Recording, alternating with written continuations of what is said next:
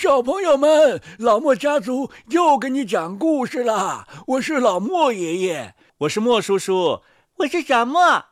今天呢，我们继续给大家讲安徒生爷爷的第一部童话《打火匣》的下集。小莫，考考你，上集都说了些什么呀？嗯，上集说到了一个士兵在路上碰到了一个女巫，这个女巫让他爬到一个树洞里边去取东西。他在树洞里边发现了三只很奇怪的狗，女巫想通过它得到一个打火匣。可是他把打火匣拿上来之后，就把女巫杀死了。哦，我觉得这个士兵啊，还是有点残忍的。不过呢，他通过这个打火匣呀，得到了很多很多的财富，过上了非常富裕和幸福的生活。可是，终于有一天，千金散去呀，他又变成了穷光蛋。爷爷爷爷，你怎么把我的话都给说了？哦，好了好了，剩下的由你来说吧。他把钱花光了之后，他原来的那些朋友一个都不来看他了，他重新又过上了孤独又贫穷的生活。那说明了一个什么问题啊？说明他那些朋友都是冲着他的钱来的。所以啊，我们可以说这些朋友是狐朋狗友，或者说是酒肉朋友。爷爷、爸爸，那这个士兵后来到底怎么样了呢？哦，那我们就继续来听《打火侠》下集吧。打火侠，安徒生。演播及公众号：老莫家族，下集。那是一个漆黑的夜晚，他连一根蜡也买不起。不过，他想起了从巫婆帮他爬下去的那棵空心树里取出来的打火匣里还有一截子剩蜡。他拿出打火匣，取出了那小截蜡。于是，就在他打火，火花溅出来的时候，门一下子开了。他在大树下面看见过的那只眼睛大得像两只茶杯一样的狗出现在他的面前。嘴里说道：“主人有什么吩咐？”“什么？”士兵说道。“哈哈，这个打火匣真有趣儿啊！是不是这下我就可以得到我想要的东西了？给我拿点钱来。”他对狗说道。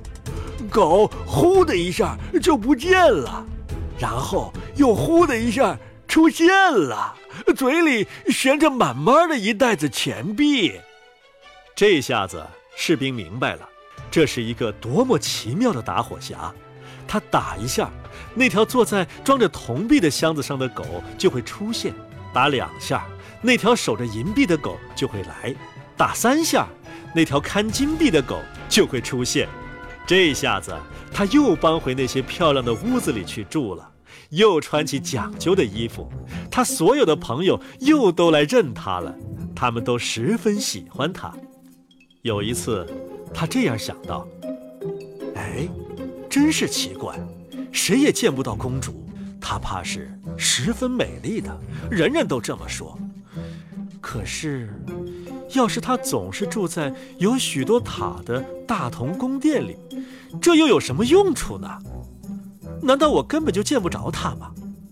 哎，我的打火匣在这里。”于是他打了一下火。呼的一下，那条眼大如茶杯的狗来了。现在的确是半夜了，士兵说道。可是我实在是想看看公主，哪怕是一小会儿也可以。狗一下子就跑出门去了，还没有等士兵来得及想，他带着公主回来了。公主伏在狗的背上睡着了，她多美呀！随便谁都能看得出，她是一位真正的公主。士兵实在忍不住，他一定得亲吻她，因为他是一个真正的士兵。狗又带着公主跑开了。到了早晨，公主在同国王和王后喝早茶的时候，说她在夜里做了一个古怪的梦，梦到一条狗和一个士兵，她骑在狗背上，士兵亲吻了她。哦，这倒是个不错的梦啊。王后说道。于是，王后派了一位宫廷女内侍，整夜守护在公主的榻前，想弄清楚公主是真做梦呢，或者是发生了什么别的事儿。士兵非常渴望着再见到美丽的公主，于是夜里狗又来了，带上了它，拼命地跑。侍女穿上水靴，使劲地追。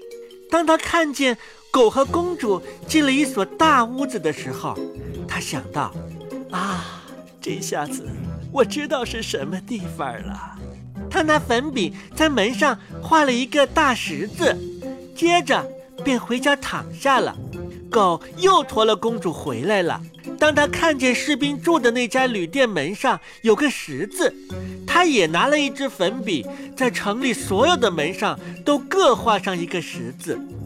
这件事儿办得很聪明，因为这样一来，所有门上都有十字，侍女当然也就找不出是哪扇门了。第二天一大早啊。国王、王后、老宫廷女内侍和所有的官员都赶来看公主到过什么地方。在那儿，国王看见第一扇门上有十字的时候，说道：“哦，不在那儿，我亲爱的夫君。”看见另一扇门上画有十字的王后，说道：“可是那儿也有一个，那儿还有一个。”他们说道。他们所见到的门上都有一个十字，于是他们都看出这样找下去是无济于事的。然而，王后是一位聪明过人的妻子，他不单单只是会乘马车游玩，他把他的金剪子拿了出来，剪下一段丝绸，把它缝成一个很精致的袋子。他的袋子里呀，装满了很细很细的荞麦粉，把袋子捆在公主的背上，捆好之后，他在袋口上扎了一个小眼儿，这样荞麦粉便随着公主所到之处一路洒出。夜里呀，狗又来了，把公主驮在背上，带她到那位非常喜爱她的那个士兵那里。这位士兵非常想成为一位王子，那样他便可以娶公主为妻了。狗一点没有注意到，从宫殿到他顺着墙爬上去，把公主驮到士兵跟前的那扇窗子的路上，全都撒了荞麦粉。清早，国王和王后自然看出了他们的女儿到过了什么地方，于是他们抓住了士兵，把他投入监牢。他被关在牢里，嗯，多黑多脏啊！他们对他说：“明天早晨就要把你绞死。”听人这么说，实在不是那么好玩的事儿。他的打火匣又被忘在旅店里了。到了清晨，他从那小窗户的铁栅中间望了出去，看见人们纷纷从城里出来，来看他被处绞刑。他听见了鼓声，看见士兵在列队行进。所有的人都在奔跑着，人群中还有一个小靴匠，腰上围着皮围裙，穿着拖鞋在飞快地跑着。他的一只拖鞋甩了出去，掉到了士兵往外看的窗子的铁栅外的墙跟前。喂，小靴匠，别这么忙着跑！士兵对他说道：“我出去以前没有什么可看的，但是你愿不愿跑到我住的地方，把我的打火匣拿来？”我给你四文钱，不过你得拼命快跑。小薛匠很想得这四文钱，便奔跑着取来打火匣，交给了士兵。于是，啊，现在让我们听一听，在城外搭起了一座脚架，四周站着卫兵和成千上万的人。国王和王后坐在华丽的皇室宝座上，对面坐着大法官和陪审团。士兵已经被带到脚架的台阶上了，但是就在他们把脚锁套到他脖子上的时候，他说话了，说：“大家知道，罪人在受惩处之前，总是有机会使自己的愿望得到满足的。他很想抽一袋烟，大家明白，这是他在这个世界上的最后一袋烟了。”国王不愿对这个要求说不，于是啊，士兵拿出他的打火匣，打起火来。一、二、三，三条狗，眼大如茶杯的，眼大如磨盘的，眼大如圆塔的，都一起站在了他的面前。嘿，帮我一下，别让他们把我绞死！士兵说道。话音一落，狗便奔到了大法官和陪审团那边，一条咬住了一个人的腿，一条咬住了另一个人的鼻子，把他们扔向高高的天空。待到他们掉下来时，便粉身碎骨了。哦，我不干！国王说道。可是最大的那条狗已经把他和王后一起咬住，也像扔其他人一样把他们扔了出去。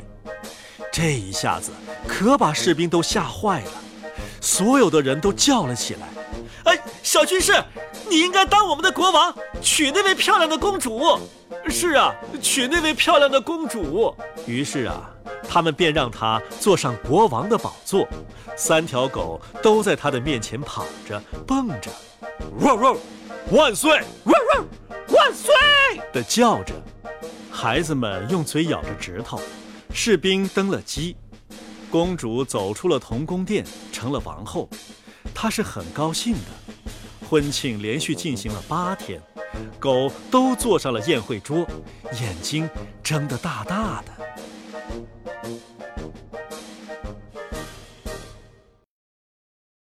好了，小朋友们，安徒生爷爷创作的第一部童话《打火匣》呀，今天就播完了。